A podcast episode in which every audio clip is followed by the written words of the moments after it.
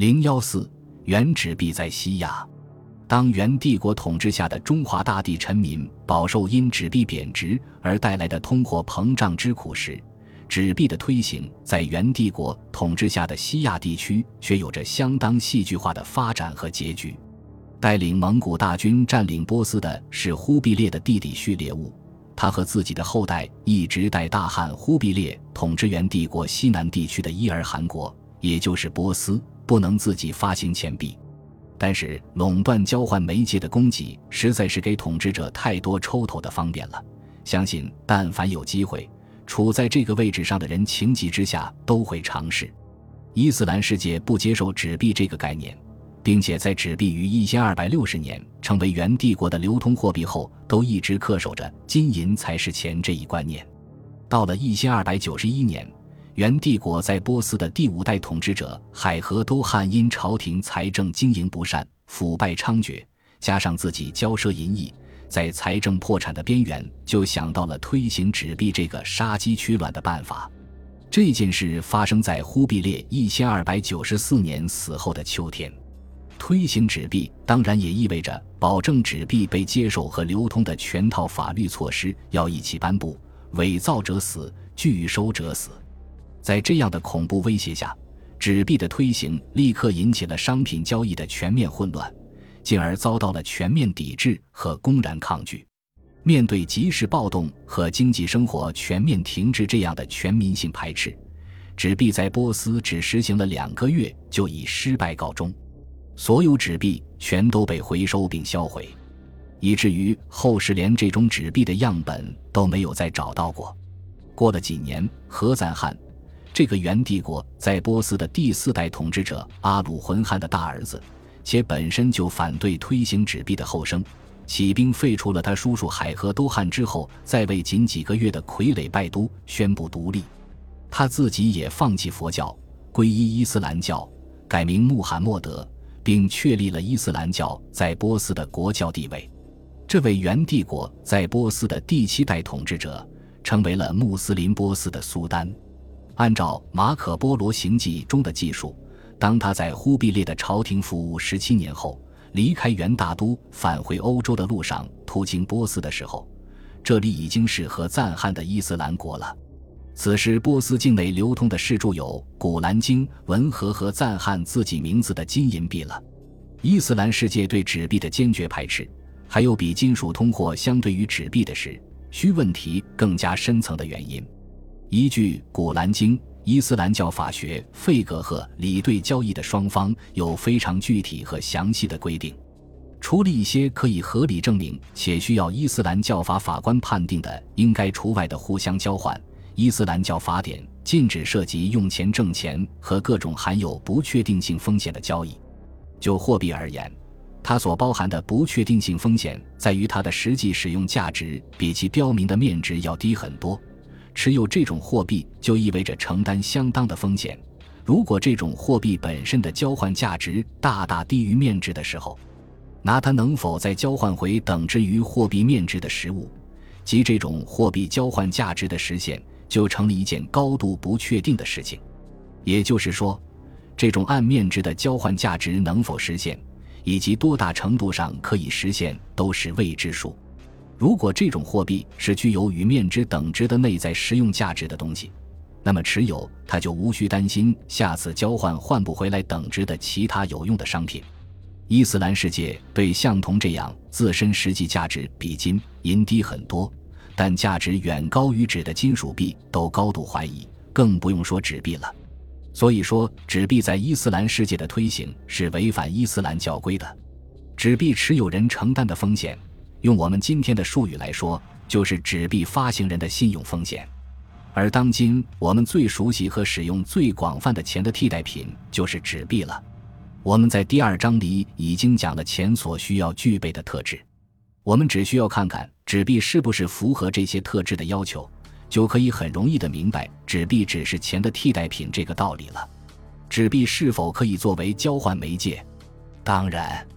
全世界的人每时每刻都在用纸币买东西，那么它能够存储价值以及长期保有购买力吗？呃，这个问题有点尴尬。我们似乎找不到哪种纸币能满足这个条件。不管纸币多么符合这些特性，便于携带、面值可分、适合计价，它都无法成为钱本身，而只能是钱的替代品。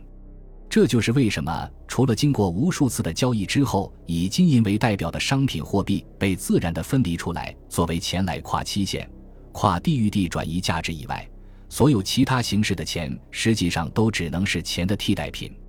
那么，纸币到底与钱有什么区别呢？我们现在拿纸币和前一章讲的自然产生的商品货币比较一下，就可以轻松地得出如下结论：第一，纸币其实是一种信用凭证，或者说是购物券，它可以在发行人的管辖区域内用于交换任何商品。但纸币可以交换其他商品的前提是，纸币不仅需要依据政府的法律规定获得价值。更重要的是，它作为交换媒介和储藏手段，必须要有法律强制执行。就拿元帝国为例，假如你是一个元帝国的臣民，就要把自己的金银财宝拿到可汗的造币局，换取可汗发行的纸币。等你过两个月需要一匹马的时候，就可以拿着可汗发行的纸币去换，因为可汗不仅承诺了你拿他发行的纸币可以在帝国内换回任何你想要的东西。而且卖马的人要是觉得这种纸币毫无用处而拒收，根据帝国法律，他就会被处死。即接受它是一种法律义务，而拒绝它是一种危及生命的刑事犯罪。所以，保证拿纸币可以买到任何商品是可汗必须履行的承诺。不过，要是这两个月中改朝换代了，这张纸币就真的成废纸了。在一个人持有纸币的时间段里。他持有的事实上是元朝可汗的承诺，你拿着这个纸币可以像我一样到帝国任何地方换回你想要的商品，也就是说，你持有的是元帝国可汗的信用。所以，纸币事实上是一种信用，因为信用交易不是别的，无非就是当前商品和未来商品间的交易。只要我们持有纸币作为我们的资产。我们就会在将来某个时刻花掉这些纸币，以换取我们需要的商品和服务之前，一直承担着这个发行人的信用风险。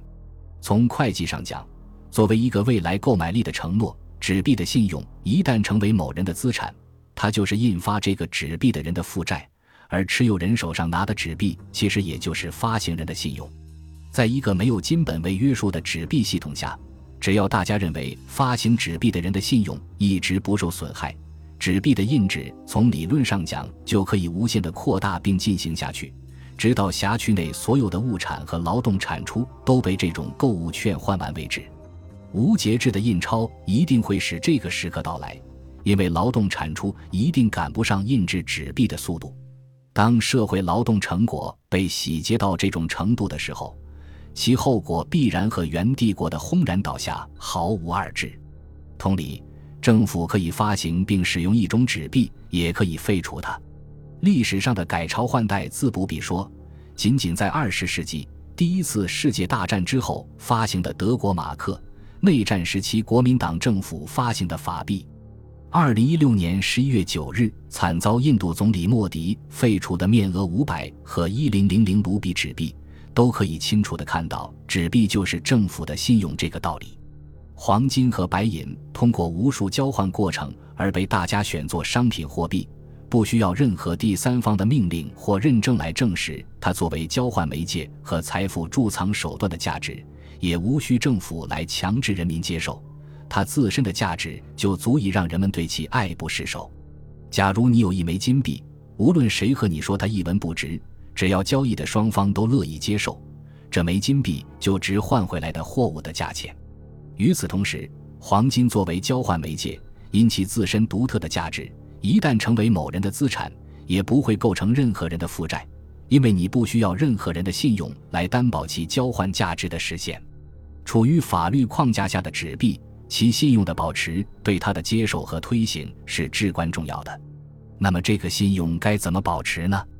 是不是经常听到财经新闻报道居民消费价格指数？CPI 可以被看作是通货膨胀的指数，CPI 的上涨就是通货膨胀对我们所持有纸币购买力的侵蚀。我们在后面的章节里会详细讨论这一点。